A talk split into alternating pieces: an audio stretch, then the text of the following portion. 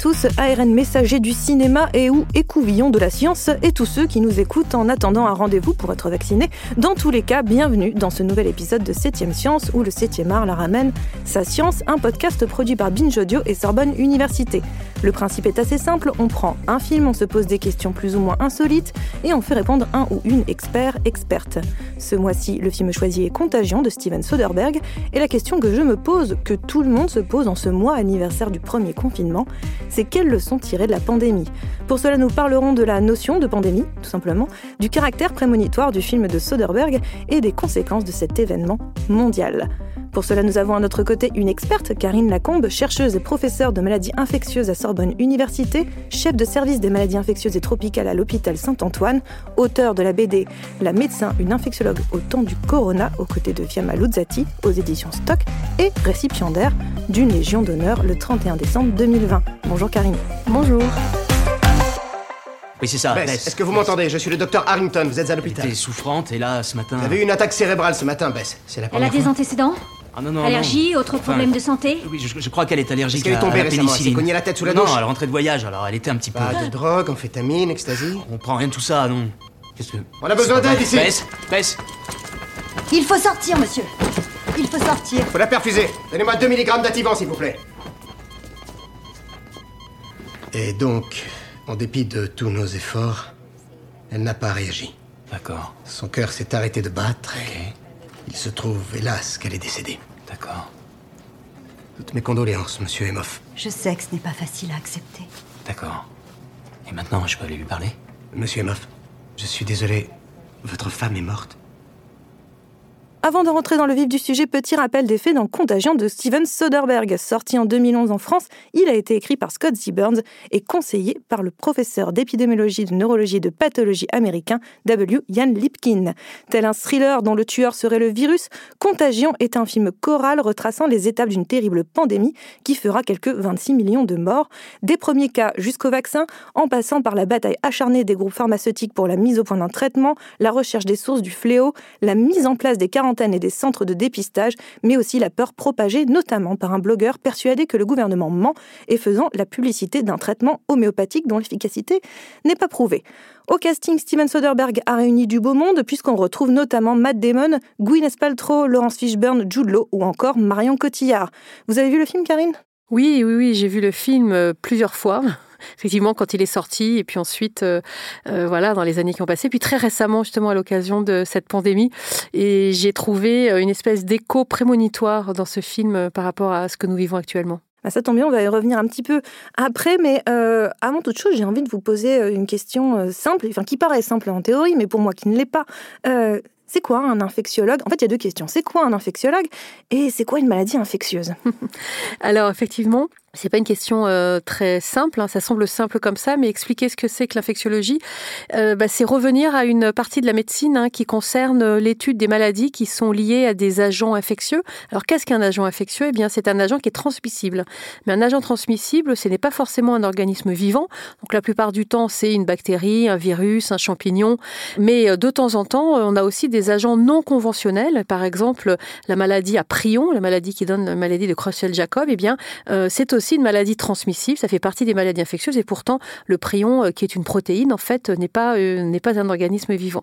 Donc on peut dire que l'infectiologie, c'est l'étude de tous ces agents infectieux et surtout des maladies euh, qui découlent de l'acquisition de ces agents infectieux. Et donc l'infectiologue, eh bien, c'est le docteur, le médecin, euh, qui va, euh, qui, qui acquiert une expérience de ces maladies infectieuses et qui va soigner euh, des malades euh, atteints d'une euh, d'une pathologie infectieuse. Et donc, d'où elles viennent ces, maladies infectieuses dans, le film, il donne une piste. Euh, à un moment donné, on comprend que c'est de la transmission de l'animal vers l'homme, mais que l'homme n'est pas innocent dans cette histoire, puisque c'est notamment lié à la déforestation dans le film qui pousse une chauve-souris à aller se réfugier euh, chez les cochons d'élevage. euh, et donc, bah, finalement, cette petite rencontre n'est pas la bonne, et qui va créer le virus. Donc, d'où elles viennent nos, nos- maladies actuelles, en fait?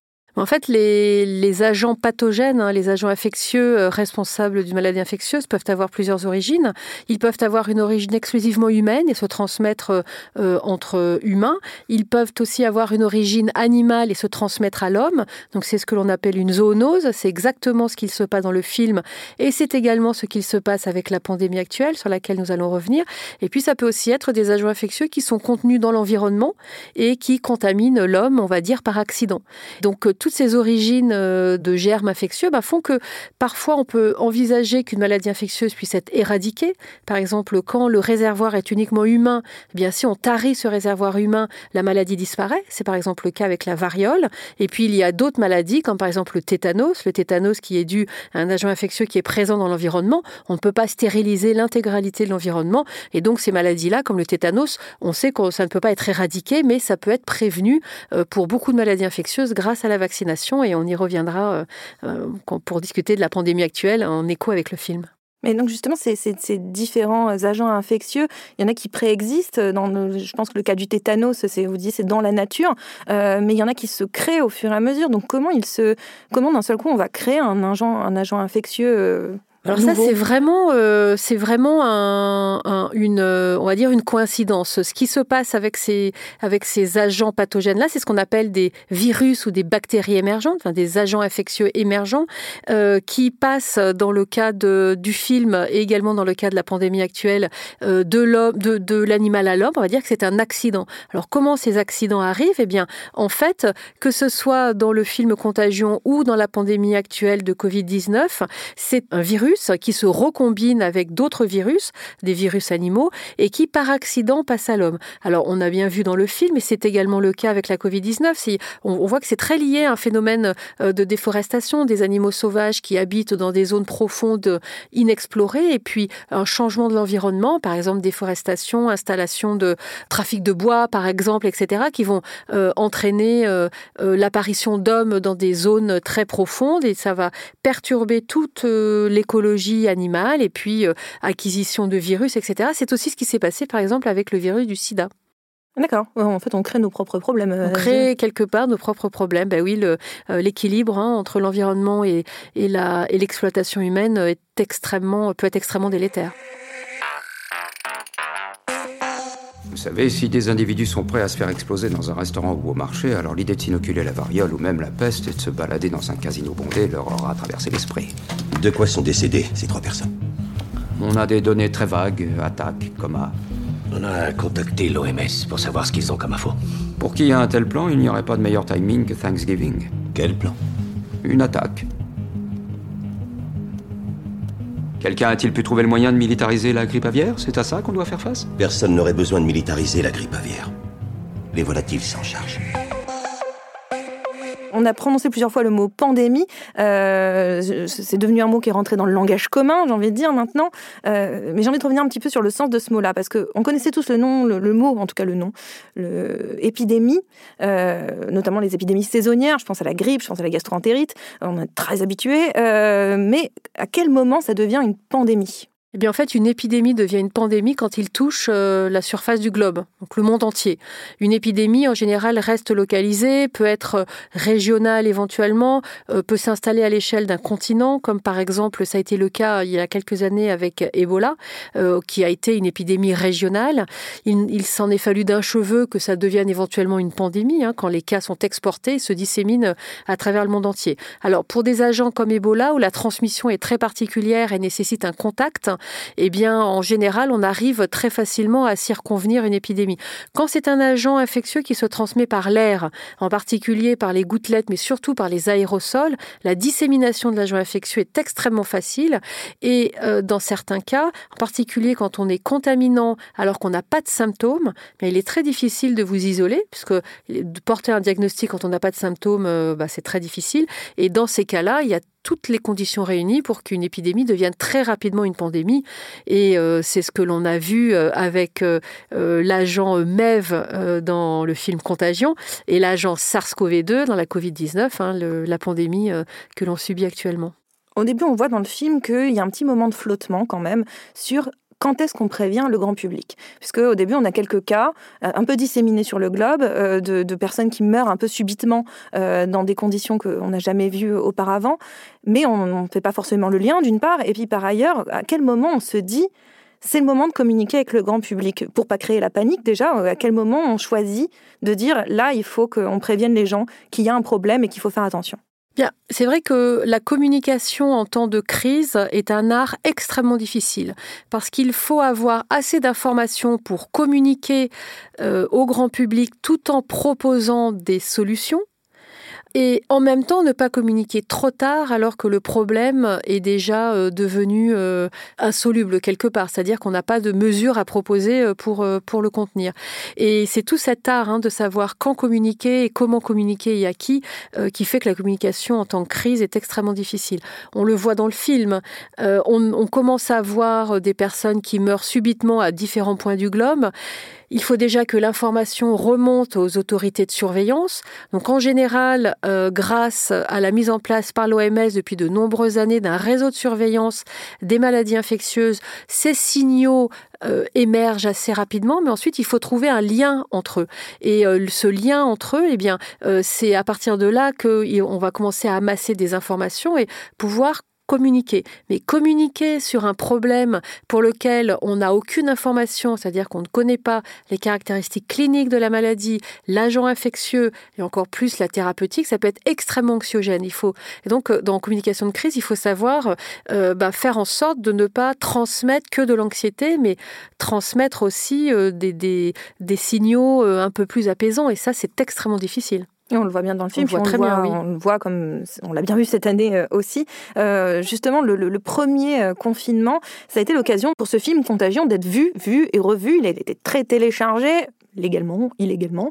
En tout cas, il a été très vu. Je pense que beaucoup de gens avaient envie de le voir, peut-être pour se donner l'idée de qu'est-ce qui nous attend, ou de se faire un petit peu peur, ou c'est quelque chose d'assez cathartique, en fait, finalement, de regarder ce genre de film au moment où on ne sait pas trop ce qui va nous arriver. Et alors, l'étonnement est total parce que c'est très très réel en fait, Contagion, euh, quasiment, euh, on a l'impression d'avoir vécu euh, le film. Vous trouvez vraiment que ce film a un réalisme très fort? Bah, tout à fait, on peut dire que le réalisateur a été extrêmement bien conseillé par le scientifique qui lui a expliqué comment euh, se propager une épidémie, qu'est-ce que c'était par exemple que le R0. J'ai trouvé que l'explication du R0 dans le film, ce fameux, euh, ce, fameux indice épidémiologique qui vous dit combien de personnes sont contaminées à partir d'une personne infectée, qui est un concept quand même un petit peu mathématique, eh bien, est extrêmement bien expliqué dans le film. Et je pense que c'est aussi la raison pour laquelle beaucoup euh, de personnes ont visionné ce film pour comprendre avec des images euh, réelles bah, ce qu'était une épidémie, une pandémie et, comment, euh, quelque part, ça pouvait se passer au niveau des prises de décision euh, gouvernementales, etc. Et donc, on va revenir un petit peu sur ce que le film a, anticipé. Il faut savoir que le scientifique Yann Lipkin, qui a aidé à, Scott Zibern, le scénariste, à écrire le film, euh, se sont inspirés d'ailleurs d'un véritable virus, le virus Nipah, euh, qui avait sévi en Malaisie à la fin des années 90, euh, qui avait réussi à être circonscrit hein, à, à l'époque. Ils l'ont modélisé pour le film, ils ont anticipé un petit peu la manière dont il se transmettait. D'ailleurs, on voit que le film met beaucoup l'accent euh, visuellement sur euh, les poignées de porte, sur les mains qui se touchent, sur euh, le fait qu'on rapporte tout à notre visage, sur on voit bien qu'il il montre très bien ça. Il montre aussi la panique, la, difficulté de savoir comment agir face à ce virus qu'on ne maîtrise pas, la distanciation sociale qu'on a tous bien appris maintenant, les confinements, le poids de ces confinements qu'on voit notamment avec la fille du personnage de Matt Damon qui, qui vit très mal ce confinement, la désinformation et aussi l'injustice entre pays euh, riches et pays pauvres, euh, qu'on avait peut-être moins vu pendant la pandémie, mais qui commence à prendre euh, toute sa place avec le, virus, enfin en tout cas avec la vaccination, pardon. Donc, à votre avis, qu'est-ce qu'il aurait oublié peut-être ce film? À côté de quoi il serait passé? C'est difficile à dire, hein, dans le sens où vraiment on a l'impression d'un documentaire sur ce qui vient de se passer. Oui, absolument. Alors, fort heureusement, quand même, avec la Covid-19, on n'a pas un agent qui est aussi grave euh, que le MEV du film Contagion, euh, mais euh, on peut dire que toutes les grandes étapes de la pandémie, de sa gestion par les autorités, la réaction de la population, également l'émergence du populisme scientifique, hein, on le voit bien avec ce reporter et, son utilisation du forcicia comme remède miracle qui attire hein, l'adhésion vision d'une certaine partie de la population. Mais on voit bien qu'en fait, il a vraiment anticipé ce qu'il se passe maintenant. Alors, avec quand même des, une connotation assez à l'américaine. Hein. On, voit ces scènes de, de pillage de supermarché, de, pillage de supermarché les gens qui se marchent les uns sur les autres et tout. Mais bon, on a, on a pu vivre dans certains endroits des situations assez proches. Donc, qu'est-ce qu'il aurait oublié? Mais écoutez, pas grand-chose, franchement, pas grand-chose. là où quand même, on voit qu'il y a peut-être quelque chose sur lequel il aurait pu insister, c'est euh, bah, tout le travail autour de la thérapeutique, autour des médicaments. On voit qu'il parle un petit peu de la ribavirine, qui est un médicament qu'on utilise hein, dans certaines infections virales, en particulier les fièvres hémorragiques. Vous parliez tout à l'heure qui s'était inspiré du virus Nipah. Donc effectivement, ça fait partie des fièvres hémorragiques et euh, la ribavirine peut être euh, efficace sur certaines de ces fièvres hémorragiques. donc peut-être que ce côté thérapeutique hors vaccin, où on voit que quand même on, a, en tout cas pour la Covid-19, changer le pronostic de beaucoup de patients grâce euh, à des médicaments qu'on utilise maintenant. Voilà, autrement, je trouve qu'il a été euh, extrêmement euh, visionnaire. Bah, moi, spontanément, ce que je vois, c'est qu'il n'a pas anticipé un truc qui nous a tous un petit peu choqués aussi, finalement, dans, dans, notre réalité.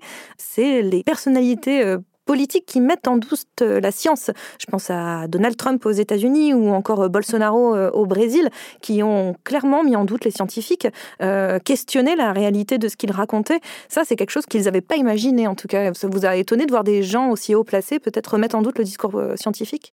Ah bah, bien sûr, ça a causé énormément de tort. Hein. Je pense d'ailleurs que la gestion de l'épidémie, que ce soit au Brésil ou, aux États-Unis, eh bien, a beaucoup souffert hein, de, la, de la position nihiliste quelque part de, des présidents de ces deux pays. Euh, la position révisionniste, on peut dire même. Mais il faut dire aussi qu'en 2011, euh, les États-Unis n'avaient jamais connu euh, de président qui remettait autant en cause la vérité scientifique. Et donc, effectivement, c'était difficile de prévoir que ça pouvait arriver un jour. Et ce qu'ils évoquent pas non plus, mais bon, après, il faut bien que le film s'arrête au bout d'un moment quand même, euh, il dure pas loin de deux heures, euh, c'est les variants. C'est-à-dire que là, on est vraiment sur euh, un euh, virus en particulier et on a le vaccin et on, à la fin du film, on comprend que bon, voilà, la, vie reprend doucement son cours avec tout ce qu'elle a entraîné de, de changements. mais les variants, eux, ne sont, sont pas évoqués et nous, c'est ce qu'on c'est ce qu'on traverse en ce moment, finalement. Oui, absolument. Oui, oui, oui tout à fait. Alors en même temps. C'est obligatoire les variants avec un virus? Bah, alors, c'est obligatoire, euh, non, pas forcément, mais là où il y a quand même une différence entre contagion et notre euh, pandémie actuelle, c'est que finalement, contagion dure pas très longtemps. Le nombre de. Voilà, c'est une épidémie qui est assez, euh, qui est assez courte dans le temps, bah, parce que déjà, ça, ça, fait beaucoup de morts, et puis on trouve assez rapidement un vaccin, et puis voilà, la, la population est protégée. pour la pandémie actuelle, on voit que ça fait un an, on n'en est pas du tout au bout, et, et c'est pas parce que le virus circule pendant aussi longtemps qu'il peut acquérir des mutations, ce qui n'était probablement pas le cas avec euh, la durée euh, de la pandémie dans le film Contagion. Et puis certains virus mutent plus que d'autres. Ça aussi, c'est une, euh, une chose qui est bien connue. Et, et, en particulier, les virus des fièvres hémorragiques qui ont servi de modèle pour le film Contagion sont des virus qui, qui mutent très peu au, contraire du virus de la grippe par exemple, mais aussi du coronavirus qui, même s'il est un virus qui est relativement stable, eh bien, euh, quand il infecte beaucoup beaucoup de personnes et que ça dure longtemps, il est plus euh, sujet à mutation. Et ça, mute parce qu'en fait, il se reproduit et en se reproduisant, il fait des erreurs. Exactement. et donc, euh, plus il se reproduit, plus il contamine de personnes, plus il se reproduit à très très grande échelle, plus il sera apte à persister avec des mutations. Et vous parliez de, la rapidité euh, dans le film. C'est vrai que le film se déroule sur une période à peu près de moins d'un an, hein, c'est ce qu'on ce comprend. Ça avait été reproché d'ailleurs à l'époque euh, au film en disant bah n'importe quoi, euh, on va pas trouver un, un vaccin aussi vite, c'est n'importe quoi. Bah, encore une fois, la réalité a été euh, aussi forte que la fiction, hein, d'une certaine façon, puisqu'on voit bien que nous, on a, euh, dans notre réalité, trouvé des vaccins euh, au, coronavirus assez rapidement, en moins d'un an. avant de rentrer là-dessus, j'ai une question. Pourquoi le vaccin Parce qu'on sent que c'est la solution dans le film. Pourquoi le vaccin, c'est aussi important? Pourquoi c'est autant une solution dans le cas d'une épidémie ou d'une pandémie? Parce qu'en fait, le vaccin est une solution de prévention. C'est-à-dire qu'en se faisant vacciner, on évite d'être malade. Alors que euh, le reste des traitements sont des traitements curatifs, c'est-à-dire qu'il faut qu'on soit malade pour ensuite prendre un traitement et être guéri. Donc on voit bien que quand on se place avant la maladie, eh bien on a beaucoup plus d'impact de façon globale, donc en termes de santé publique, que de se placer une fois que la maladie est apparue. Parce qu'une fois que la maladie est là, eh bien on a une chance de guérir avec le traitement, mais on a aussi une chance de mourir. Alors que quand on est vacciné et donc que l'on ne peut pas tomber malade, eh bien euh, là évidemment on ne va pas mourir de la maladie si on ne peut pas l'attraper.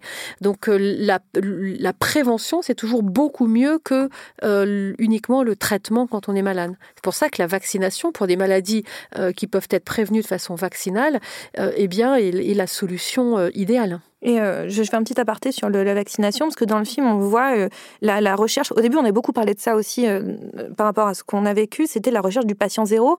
et aussi de, l'origine. On voit le personnage de Marion Cotillard, dont le rôle est de retrouver bah, le, le, patient zéro et comment euh, a démarré cette, euh, pandémie euh, du film. Pourquoi c'est si nécessaire de trouver la première personne? Parce que ça permet de comprendre comment, le, comment la maladie a pu émerger, comment l'agent infectieux est, est, né.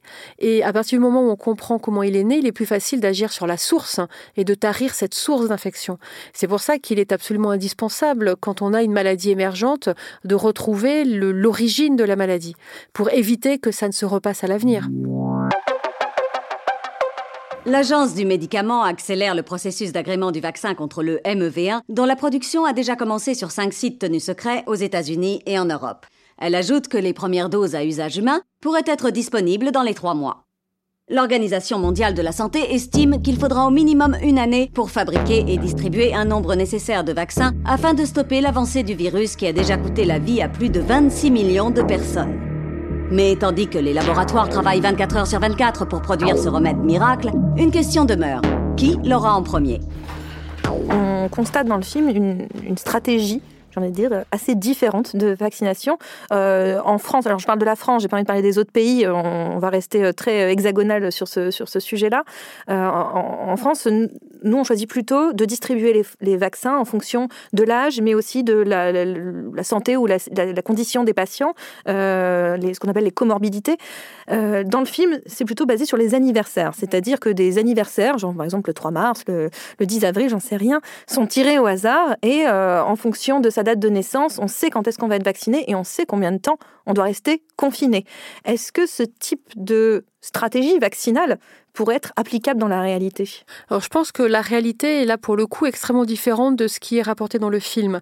Dans le film, on voit que ce sont principalement des personnes jeunes qui meurent et des personnes jeunes. En, gros, on n'a pas l'impression qu'il y ait une influence de l'âge ou euh, des maladies associées euh, pour mourir ou pas du virus. On a l'impression que dès qu'on touche euh, quelque chose qui est contaminé, eh bien, on a autant de chances de, mourir qu'on ait 6 ans, qui était par exemple le petit garçon de la dame, voilà, ou cette dame qui était très jeune, 37 ans, je crois, et puis des personnes âgées, etc. Donc, à partir du moment où le virus touche tout le monde sans, sans faire de tri en fonction de l'âge ou des, ou des comorbidités, eh c'est sûr qu'il faut vacciner tout le monde. Actuellement, on est dans un contexte un peu différent avec la Covid-19, où on sait que euh, les personnes âgées ou qui ont des comorbidités ou qui n'ont pas de bonne défense immunitaire sont beaucoup plus à risque de décéder que les autres, puisque chez les autres, en gros quand même 80% de la population, euh, l'infection par le coronavirus va entraîner soit pas de symptômes, soit peu de symptômes.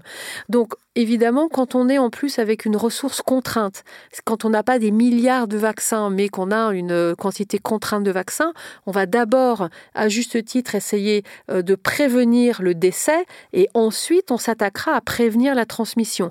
Donc on va d'abord vacciner les personnes qui sont les plus à risque de décéder, et donc on les connaît, hein, les plus âgés, les comorbidités, etc. Et dans un second temps, on s'attaquera à empêcher la transmission, donc en vaccinant les plus jeunes. Et je reviens un petit peu sur le, le, film en lui-même. C'est-à-dire que quand il a été fait en 2011, donc il y a dix ans maintenant, le conseiller scientifique, j'insiste sur lui, avait accepté de participer euh, à ce film parce que pour lui, de toute façon, c'était pas la question de s'il y aurait une pandémie, mais quand il y aurait une pandémie. Et il avait euh, voulu euh, participer à ça et au sérieux du film pour prévenir d'une certaine façon et, mettre la puce à l'oreille à tout le monde en disant faites attention, peut-être qu'on peut empêcher, peut-être pensait-il déjà une idée de distanciation sociale ou à, plusieurs choses, hein, même le point de vue écologique qu'on parlait tout à l'heure. Enfin, il voulait empêcher finalement cette pandémie d'arriver. Bon, résultat, elle est là. Et, on l'a vu, c'était très réaliste, le déroulement du film. Donc si on savait à l'époque, si euh, il avait pu prédire avec une telle euh, certitude, une telle euh, vraiment vision le, déroulé d'une pandémie, avec toutes ces problématiques de, communication, de gestion, etc., pourquoi on se retrouve dans, la, dans, la même dans le même problème Enfin, pourquoi finalement on tombe dans les mêmes pièges qui sont évoqués dans un film dix ans auparavant? Oui, oui, non, c'est une très bonne, euh, c'est une très bonne interrogation de la capacité d'une société à apprendre de ses erreurs ou à apprendre de bah, des modélisations, par exemple. On a vraiment eu l'impression pendant cette pandémie que tant qu'on n'était pas au bord du précipice, on avait toujours un espoir que le précipice disparaisse. Ça, c'est assez humain. Ce que cette pandémie euh, doit nous apprendre, bah, c'est énormément d'humilité.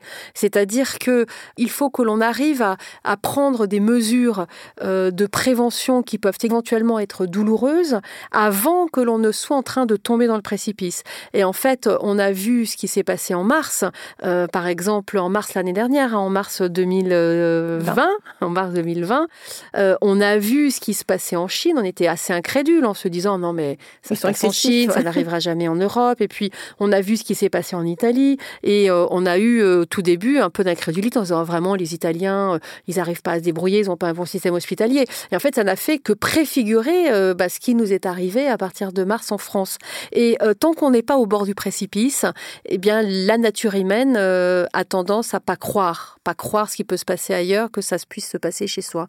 Et je pense que ça va être une des grandes leçons à tirer de cette pandémie, bah, c'est qu'il faut être beaucoup beaucoup plus dans la prévention et dans et dans la préparation euh, dans la modélisation des événements et dès qu'on a un signal, tout de suite appliquer euh, des mesures qui vont empêcher que ça n'arrive. Mais voilà, même, je pense même en connaissance de cause, euh, ça, ça reste très très difficile. Oui, donc en fait, il faudrait vraiment qu'on reste dans l'adage de prévenir. Euh, enfin, mieux vaut prévenir que guérir. Ah, absolument. Rester dans cet adage-là. Et d'ailleurs, pour continuer un petit peu sur les leçons, en tout cas, ce qu'on peut un petit peu tirer de cette, de cette pandémie, on le voit bien, vous parler des stocks limités des, des, vaccins, mais on a eu des problèmes de communication. Ça se voit dans plusieurs pays, pas qu'en France. Ça a été parfois difficile, euh, la, communication à la fois des confinements, mais aussi euh, de la vaccination et tout simplement de la gestion du virus, euh, de coordination. La situation des hôpitaux aussi, c'est-à-dire que d'un seul coup, ça a mis devant euh, les yeux de tout le monde que l'hôpital euh, souffrait euh, de défaillances financières, qu'il n'était pas assez aidé, qu'il n'était pas assez soutenu. Est-ce que ça, vous pensez que ça va pouvoir aussi, on va pouvoir le retenir, parce qu'on parlait d'humilité tout à l'heure, mais est-ce qu'on va pouvoir aussi retenir ces leçons-là? Qu'à un moment donné, peut-être qu'il faut donner plus de priorité à l'hôpital. Est-ce qu'il faut aussi que la stratégie politique prenne en considération ces gestions de crise, les stocks de masques, parce qu'il y avait toute cette polémique sur les stocks de masques au début du est-ce que vous pensez que tout ça, ça va rentrer dans la réflexion? Ah bah, je pense qu'il va vraiment falloir tirer les leçons des erreurs qui ont été commises, mais également de ce qui a marché de ce qui a marché, c'est-à-dire une mobilisation extrêmement rapide de la communauté euh, soignante, une capacité à innover, une capacité à se réinventer, une capacité à faire front, à se mobiliser. Euh, mais je dirais qu'il n'y a pas que la communauté des soignants, il y a aussi le reste, toutes les personnes, euh, en particulier à l'occasion du premier confinement, bah, qui ont continué à travailler pour assurer les bases du fonctionnement de l'État, que ce soit les éboueurs, les, les, les caissières, les commerçants, etc., qui ont fait que malgré tout, on a continué à fonctionner. Euh, donc ça, c'est quand même des choses très positives. On peut aussi retenir de positif, c'est qu'on est, même si on a eu tendance parfois à se fracturer, on a malgré tout eu assez de solidarité et de résilience pour faire front toute la nation euh, ensemble euh, euh, faire front à, cette menace sanitaire vraiment exceptionnelle. Donc oui, tirer les leçons de l'autre côté, mais également reconnaître qu'il y a des choses que l'on a fait bien. Voilà, c'est l'équilibre des deux bah, qui fait qu'on va pouvoir envisager de faire face à de nouvelles crises sanitaires et surtout à y faire face avec de meilleurs outils. Et, sur les bonnes nouvelles, d'ailleurs, je reviens sur euh, la rapidité du vaccin, euh, qui était euh, moqué un peu dans le film à l'époque et qui en fait s'est avéré très très réaliste avec cette année. Qu'est-ce que ça augure de bon pour peut-être d'autres maladies graves et infectieuses qui n'ont pas encore de vaccin ou qui ont des vaccins en développement hein? Je pense à, Ebola ou à, Zika, mais le SIDA par exemple qui n'a toujours pas de vaccin, mais bon, il y a plein de traitements qui sont mis en place, mais toujours pas de mm. vaccin. Qu'est-ce que ça augure de bon de voir qu'on peut agir aussi vite sur les vaccins et qu'en fait, il y a, peut-être un protocole à accélérer, je ne sais pas. Qu'est-ce que ça peut augurer de bon pour ces maladies-là? Bah, ce que ça augure de bon, c'est qu'on a enfin une technologie vaccinale, alors qui est développée quand même depuis 10 ans. On l'a pas développée en un an, en fait. Hein. Ce qu'il faut vraiment garder à l'esprit, c'est que c'est une technologie vaccinale qui est en développement depuis 10 ans et qui est arrivée à maturation pile au moment où on, avait, où on en avait besoin. Donc c'est une excellente nouvelle puisqu'en moins d'un an, on a pu avoir un vaccin adapté. Euh, bah, ça augure que probablement pour euh, de futurs agents infectieux autres, l'utilisation de cette technologie vaccinale permettra d'apporter une réponse vaccinale extrêmement rapide. Par exemple, cette technologie vaccinale peut tout à fait être utilisée pour Ebola, Zika, etc. Et en fait, la raison pour laquelle euh, ça n'a pas été spécialement étudié, c'est qu'en fait, quand ça a été mis au point, eh bien, les épidémies avaient disparu. Donc, à l'avenir, si ces virus devaient émerger aussi, de nouveaux virus apparentés devaient émerger, cette technologie vaccinale pourrait probablement être adaptée pour apporter très rapidement euh, une solution vaccinale. Le cas du VIH est complètement différent parce que euh, c'est un, un virus qui s'intègre à l'intérieur du noyau euh, des cellules humaines et au contraire de tous ces virus qui, eux, ne s'intègrent pas dans le noyau. Et donc, c'est extrêmement difficile de développer un vaccin qui pourrait pénétrer à l'intérieur des noyaux des cellules du corps humain. D'accord, donc on a encore, euh, encore pas mal de recherches à faire de, de, de ce côté-là. Ben, en tout cas, merci euh, Karine. Et avant de vous laisser, euh, j'aimerais bien que moi je vous ai imposé contagion. Hein, je vous mets bien la tête dans le, dans, dedans. Hein, vous n'en sortez pas. Donc euh, à vous de me recommander un film de votre choix que, que, vous avez envie de partager. Alors ça va peut-être vous étonner parce qu'on est un peu loin de contagion et de ces thrillers américains, mais je voulais partager avec vos auditeurs un film qui m'a particulièrement touché, voire bouleversé, vraiment ému et qui m'a accompagné toutes ces dernières années. Alors je dirais c'est pas uniquement un film d'ailleurs, c'est plutôt une autrice euh, dont la filmographie est pour euh, à mes yeux absolument exceptionnelle. Donc ce sont Les plages d'Agnès Varda, euh, qui est un film documentaire on va dire où elle reparle en fait de son engagement de cinéaste à travers ce qu'elle a vécu dans son enfance. Et c'est une réalisatrice dont le talent s'est épanoui dans un milieu très masculin, hein, le milieu de la nouvelle vague. Et bah, pour moi elle porte elle porte cette part de féminisme euh, de, revendication d'avoir une expertise euh, dans un milieu euh, très masculin et, et d'avoir mis du temps à être reconnue pour ce qu'elle était jusqu'à devenir la figure emblématique du, cinéma de la nouvelle vague et, et d'être pour beaucoup un modèle. Donc voilà, je vous recommande vivement. Je vous parle de ce film Les plages, mais je pense que toute la filmographie d'Agnès Varda est absolument exceptionnelle. Euh, de toute façon, de manière générale, je pense qu'une dose d'Agnès Varda, euh, c'est un peu comme une pomme tous les matins. C'est bon pour la, pour la santé. Donc, merci beaucoup, euh, Karine Lacombe, d'être venue nous donner des nouvelles de notre santé. Septième Science, c'est fini pour aujourd'hui, mais on se retrouve dans un mois pour un nouvel épisode de ce podcast produit par Binge Audio et Sorbonne Université. En attendant, vous êtes parés pour briller dans les dîners.